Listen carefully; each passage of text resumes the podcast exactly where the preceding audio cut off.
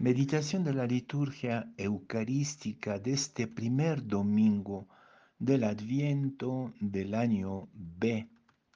La primera lectura viene del libro del profeta Isaías, capítulo 63, versículos 16b y 17 y 19b, y capítulo 64, 2b a 7. La segunda lectura es sacada de la primera a los Corintios, capítulo primero, versículos 3 a 9, y el Evangelio de Marcos, capítulo 13, versículos 33 a 37. En aquel tiempo Jesús dijo a sus discípulos, Velen y estén preparados, porque no saben cuándo llegará el momento. Así como un hombre que se va de viaje deja su casa y encomienda a cada quien lo que debe hacer, y encarga al portero que esté velando.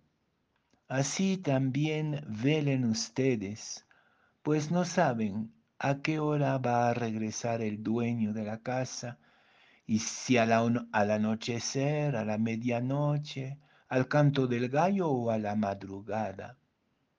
No vaya a suceder que llegue de repente y los halle durmiendo. Lo que les digo a ustedes, lo digo para todos, permanezcan alerta. Ha llegado el tiempo de la esperanza, pero nuestra esperanza no es ni pasiva, ni dormilona, ni perezosa la esperanza es a la vez realista y utópica. Lo cristiano es una, un realismo utópico o una utopía realista.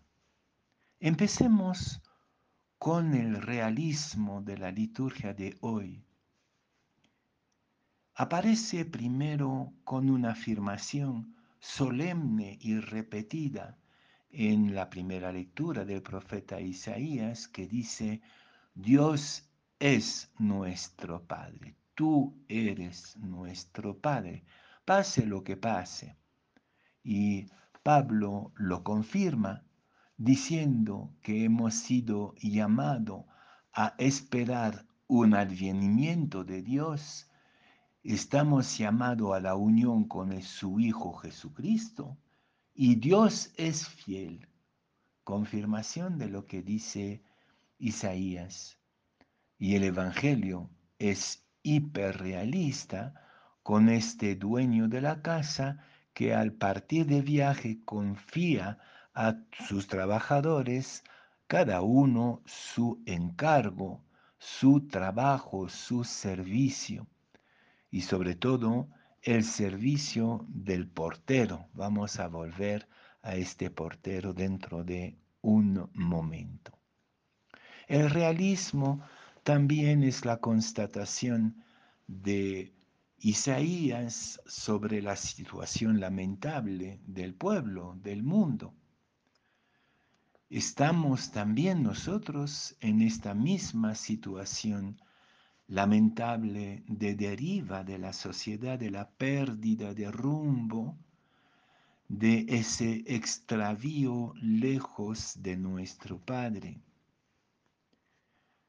También el realismo de la situación del mundo y de nuestra situación, mundo y iglesia como siempre, es también que tenemos capacidades y eso es el comienzo de la carta, de la primera carta a los Corintios, donde Pablo enumera todos los dones, todas las capacidades que tenemos de cambiar de rumbo, de volver a nuestro Padre. La dimensión utópica de la esperanza es este grito de Isaías, famoso grito que abre el tiempo del adviento, que se abran los cielos y que vuelva a empezar un nuevo mundo, una nueva creación.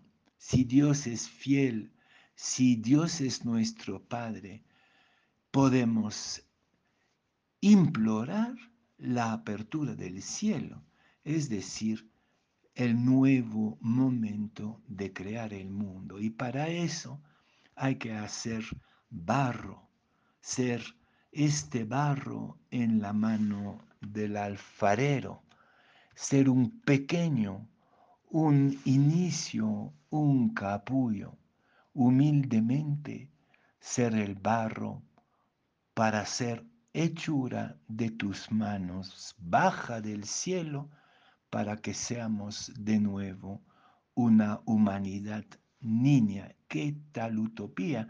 Que va a ser toda la utopía del adviento, el hilo conductor que nos va a llevar poco a poco a través de personajes icónicos como Isaías, eh, Juan Bautista y finalmente María, al pie del pesebre, arrodiados ante un niño pobre. Es esta la gran utopía de hoy. Y hay precisamente un portero, mientras en la casa todos están a sus tareas, trabajando, preparando la fiesta, preparando la nueva creación, el nuevo mundo, la nueva historia de la esperanza.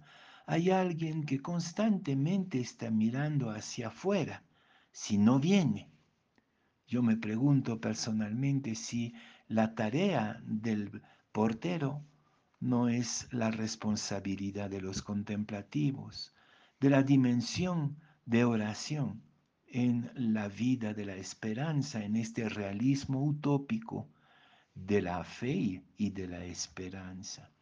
Somos, creo yo, los contemplativos llamados a mirar constantemente el cielo, el horizonte, a escrutinar el más mínimo ruido que podría anunciar la apertura del cielo, el mundo nuevo, y decir adentro a los que están trabajando, preparen, preparen el barro para el alfarero, ya viene el nuevo tiempo.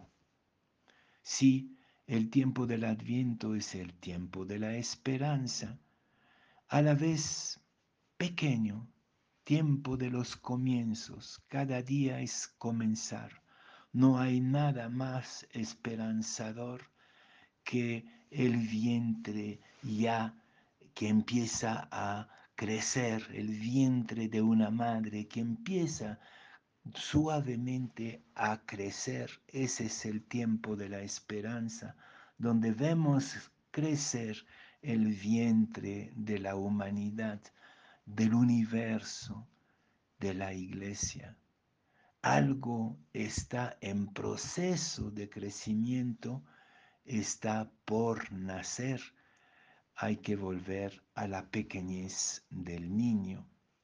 Pero también vemos al horizonte un advenimiento glorioso, como dice toda la tradición de la iglesia. Hay un segundo, advenimiento que es esta creación nueva, este reino que Jesús describe de manera tan entrañable. Lo infinitamente pequeño que está creciendo en la panza, como dicen los argentinos, en la panza del mundo, del universo, este pequeñito, este capullo que va a nacer, también anuncia el segundo advenimiento de Cristo es decir, la transformación completa del mundo.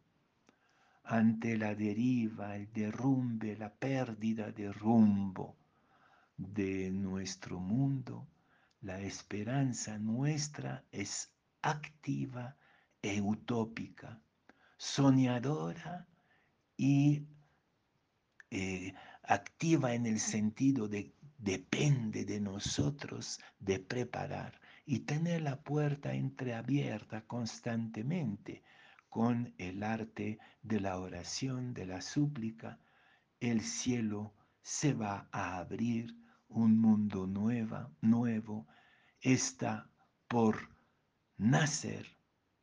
¿Acaso no lo ves?